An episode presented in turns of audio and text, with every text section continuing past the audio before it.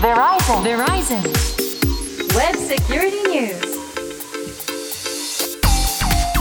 ウェブセキュリティニュース通信技術企業世界最大手の一つベライゾンがグローバルな視点からインターネットセキュリティウェブセキュリティの今を伝えるプログラムです。お話を伺うのはこの方です。ベライゾンジャパンの森マークです。よろしくお願いします。はいベライゾンジャパンソリューションズエグゼクティブセキュリティの森マークさんです。よろしくお願いします。お願いします。そして進行は私ちぐさですさあ今回がマークさん2023年最初の配信となります。はい今年もねいろいろとお伺いしてまいりたいと思いますが抱負など何かマークさん？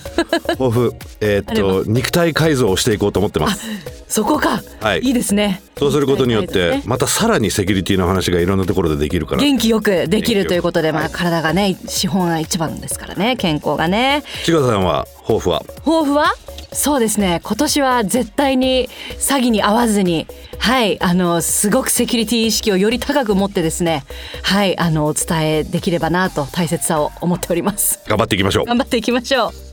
さあそんな今回のウェブセキュリティニュースではどんな内容をお送りしましょうか？はい、えー、と今回はアップル、グーグルやそしてマイクロソフトなどもサポートを始めているパスワードから解放されるかもしれないという技術パスキーについてあのお話ができればなというふうに思っています。はいよろしくお願いいたします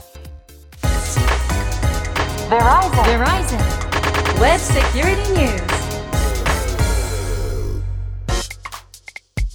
さあ先ほどとっても気になるワードが出ていました。パスワードから解放されるというのは非常になんかちょっとハッピーなニュースなのかなと思うんですがどういうことでしょうか？はい、えーっとまあ、今回、えーっとパスキーと呼ばれる要はあのいろいろなテクノロジーを合体させてなるべく人に負荷をかけずにその人がその人だよっていうことを認証するための、えー機能が追加されるということですね。なので今まではパスワード入れなきゃいけない。あれやらなければいけないこれやらなければいけないというところからある程度解放されていくんではないかというようなテクノロジーパスキー。でそのパスキーっていうのも結局何かに紐付けて、えーパスキーというものを生成していく。で、アップルの、例えば iPhone、今回、えっと、iOS の16からサポートが開始されたということなんですけど、パスキーの生成をするのに、あの、生体認証が使えると。指紋なのか、顔認証なのか。はいはなのであのそれを紐付けてそのデバイスと、えー生体認証を紐付けることによって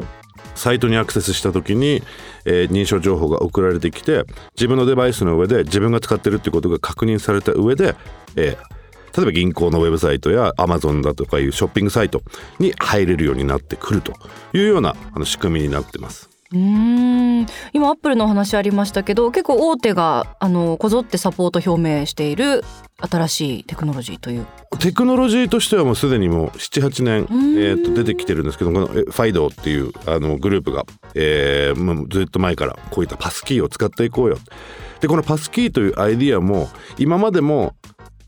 誰か知り合いと、えーやり取りをするときにその、えー通信を暗号しましょうっていうようなあのパブリックキーと、えープライベートキーを組み合わせた認証方法っていうのは昔からあるんですね。なので PGP っていう Pretty Good Privacy っていうのが昔あってそれは2つキーをあの生成して1つはプライベートキー1つは公開キーパブリックキー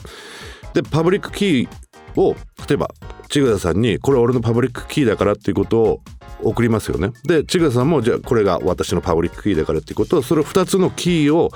えーお互いに持っていることによって私がこっちで、えー暗号化した情報を千草さんの公開鍵を使って暗号化すると千草さんに送った時に千草さんの秘密鍵が解読をしてくれて読めるようになるパスキーも同じで公開鍵をウェブサイトに渡しておくんですでウェブサイトがその公開鍵を使ってアクセスしに行った時にあこの人の公開鍵これだ。でその認証情報を公開鍵で暗号したものをもう一回、えーそのユーザーに送りつけると。でそのユーザーに送りつけると公開鍵で暗号化したものは、えー秘密鍵で複合できるんですあーなるほど、なのでその秘密鍵がない。うん、というなるとそのあサイトにアクセスできないというようなまあ本当にちょっと複雑な構成にはなってくるんですけど、うん。特に新しいテクノロジーではなくて、うーん。それを使うことによって今までパスワードどんくらいにしようかなと。うんうん。13桁。ありましたね。よくマークさんは推奨されますよね。13桁以上。もうそろそろ15ぐらいにならなきゃいけないんですけど その煩わしさから解放はされるるんですね。可能性は出てきていうる。なのであのクリデンシャルのその扱いとしては本当に新しいものではないんだけど、うん。今まで、えー、と応用していなかったところに持っていきましょうというような取り組みなんで、これからこういった取り組みがどんどんどんどん増えてくることによって銀行のサイトにログインする時ショッピングサイトにログインする時あまり人に見られたくないところにログインする時の認証を、えー簡単にしてスムーズしていくっていうのは一つ今回パスキーのいいところじゃないかなというふうに思いますね。ネットショッピングとかっていうと本当個人単位で我々の生活にすごく近いところにある新しいにまあ新しくはないんですけど認証システムっていうことであの一般の方には今どんどん広がっていってる状態ですよね。そうで。すよね。うーんだから今だと多要素認証とか例えばサイトにログインした時にユーザーネームパスワードを使ってログインする。そうすると事前に登録していた携帯電話に6桁のパスコードが来るんでそれを使って、えーすさらに認証して初めて入れるようになってるんで、なんでそれをするかっていうとやっぱりパスワードユーザーネームを盗まれてしまうと、あの簡単に入られてしまう。特にクレジットカードの情報も保管されているわけだからじゃあそれを安全に使うためにはもうすでに登録してある携帯電話だけにそのうん。パスコードを送ることであの安全性を保てると。でパスキーの場合だと、えーそれも必要なくすでに生体認証 iPhone だったら顔認証もあるし、えー指紋認証もあるんでそれと全て紐付けて初めてログインできると。なのでフィッシング対策にはすごくなってくるのかなというふうに思います。あと情報流出とかにも効いてきそう。そうですね要は入っちゃいけない人がなるべく入れないようにする、またさらにはフィッシング対策の場合は今フィッシングで流行ってるのが例えばメールもそのサイトも、えーすごく似ているものをエンドユーザーに送りつける、ん。でその例えば電子メールを送ったそこにリンクがある。そのリンクに飛んでみると例えば銀行と全く同じな感じの、えーサイトになってくると。でもこのパスキーを使うことによって銀行のサイトに行ったで銀行のその偽サイトってパスキーなんか使ってないわけですから、そこで入れないわけじゃないですか、うん。それで入れないとおかしいなってなって実際に自分の銀行に行ってみる。なのでフィッシングのあのーまあ未然に防ぐ一つの手段かなというふうに思います、うんなるほど。すごいなんかこう期待できそうなこのねシステムですけれどもこのパスキー現時点だとまだ課題になる部分っていうのもあるんでしょうか？そうですね。今はもうあのーまずウェブサイトの、ん。えーす制作者制作側がパスキーに対応していくかどうか、で対応ができていないものに関しては関係ないわけですよね。で対応していく。でさらには OS のレベルでもあの問題が出てくると。今パスキーのいいところが生体認証することによってもしくは第三のデバイスで認証することによってうまくなっていくと。で例えば Windows がそれを導入した時にじゃあ何と紐付けていくのか、もうすでに Apple、Windows、Microsoft、Google などは自分の携帯と紐付けると。であのスクリーンに出た QR コードを読ませ込む。自分の携帯、はいはい。えー、とプライベートキーを持っている携帯に読まし込む読ませ込むことによって認証していこうということも出てるんで、それ一つ大きな要素になってくるのかなと。でどれだけすね簡単に使えるかっていうことが一番大きく課題になってくるのやはり我々の先輩たちもやっぱり4桁6桁8桁の ATM の、あのー暗証番号でも覚えられないと。うんきついっす。どうやってその次のステップに行ってまあ